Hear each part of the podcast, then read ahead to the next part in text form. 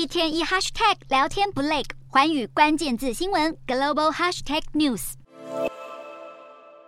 美国商务部长雷蒙多日前访问北京，但没想到的是，在访问期间，中国沉寂三年之久的手机巨头华为，却选在此时如同横空出世一般，发表了最新的五 G 旗舰机。由于美国商务部二零一九年以安全疑虑为由，将华为列入出口管制清单，但华为却在八月二十九号突袭发表了 Mate 六零 Pro 智慧手机，并且实测已经达到五 G 标准，因此被认为。这可能是华为证明自己有能力突破美国封锁，并独立生产晶片的象征。华为这次搭载麒麟九千 S 晶片发布最新手机，但外界最关注的问题还是晶片来源。在美国的严加管制下，业界推测有几种可能：一种是由中芯国际代工，另一种则是华为拥有工厂自制，甚至是透过收购其他公司绕过美国封锁取得晶片。另外，有手机资讯软体显示，这款麒麟九千 S 是五奈米的制程工艺，但外界大多抱持怀疑态。态度认为这应该是中芯国际的 N 加二制程技术，也就是七纳米制程工艺。而由于中芯国际使用的设备是荷兰艾斯摩尔的 DUV 微影曝光设备，所以严格来说，麒麟九千 S 的生产关键仍是在美国控制的半导体供应链之下。换句话说，在缺乏关键设备的状况下，华为想突破制程更上一层楼，可说是难上加难。